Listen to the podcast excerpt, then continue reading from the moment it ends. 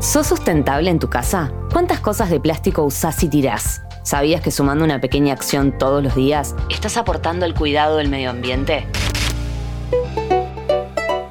Huella ecológica. Hola, ¿cómo están? Soy Marina Moroni y les doy la bienvenida a un nuevo podcast de interés general. Sé que muchos escuchamos la palabra sustentabilidad y suena bien, pero surgen muchas dudas. ¿Cómo lograr serlo y mantenerlo? ¿Hay que resignar calidad de vida o modernidad? Para conocer más sobre el tema, conversamos con Agus de Blonda Verde. Ella es concientizadora socioambiental, habla en sus redes sobre reciclaje y residuos. Hola, yo soy Agus Legaza. Mi objetivo es poner en agenda la sostenibilidad, tanto en el plano privado e individual como desde el punto de vista estructural y de las políticas públicas. En mi cuenta de Instagram intento compartir noticias de coyuntura ambiental, proyectos de leyes y hago especial foco en la gestión de residuos, reciclaje, cambio de hábitos, intentando invitar a otras personas a repensar el impacto que tenemos en el planeta y proponiendo alternativas para disminuirlo.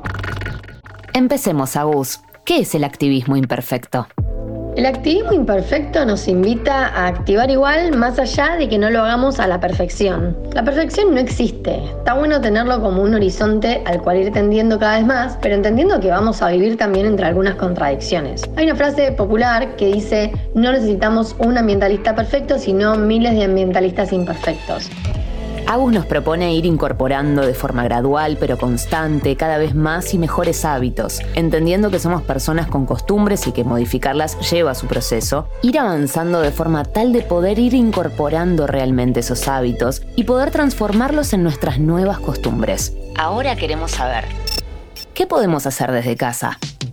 Hay varias cosas que podemos incorporar para tener un menor impacto. El primer paso siempre es separar los residuos para que puedan reciclarse y compostar los residuos orgánicos en casa. Pero además podemos intentar ir un pasito más allá del reciclaje y reemplazar algunos elementos de uso diario para evitar la generación de residuos descartables. El mejor residuo es el que no se genera, así que si directamente los podemos evitar, también nos ahorramos tener que separarlos después. ¿Cuáles son esos elementos que podemos reemplazar? A ver, hagamos un paseo rápido por distintos sectores de la casa. Arranquemos, no sé, por el baño. Podemos cambiar el cepillo de dientes de plástico descartable por uno de bambú, al igual que los hisopos, el hilo dental de plástico por una alternativa biodegradable, la pasta de dientes por una alternativa que viene en formato de pastillas y en frasquito de vidrio, el desodorante por uno natural que también viene en frasco de vidrio, el shampoo y acondicionador por alternativas sólidas, la esponja por una esponja vegetal que se llama lufa y es el fruto de un árbol, la afeitadora descartable por una reutilizable como la que usaban nuestros abuelos, ¿se acuerdan? Bueno, y así a poco vamos eliminando gran parte de los plásticos y los químicos que solemos ver en los baños. También podemos cambiar el detergente por opciones sólidas o incluso por alternativas líquidas, pero sin químicos y en envases retornables o reutilizables. Son muchos los productos diarios que podemos reemplazar, pero también cada vez más podemos encontrar cualquier tipo de producto hecho con menor impacto. Por ejemplo, ropa, anteojos, aritos, mochilas, riñoneras, todo hecho con plástico reciclado o con otros materiales recuperados. No se puede seguir enumerando, pero el punto es entender que otra forma de consumir es posible e intentar apuntar a eso cada vez más. Estos reemplazos nos permiten reducir el consumo de descartables y de plásticos sin necesariamente tener que eliminar el consumo de esos productos. Ahora bien, también podemos intentar reducir la entrada de otros descartables.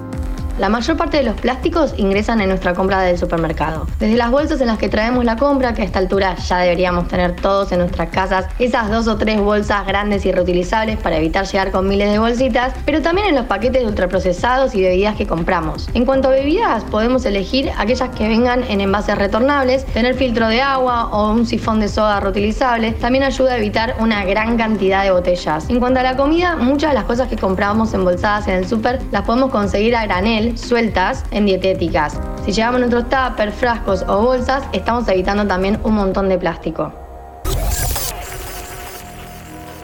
Agus nos propone parar un poco a revisar nuestros hábitos y consumos para saber por dónde empezar, porque cada persona es un mundo y no todos tenemos que cambiar lo mismo.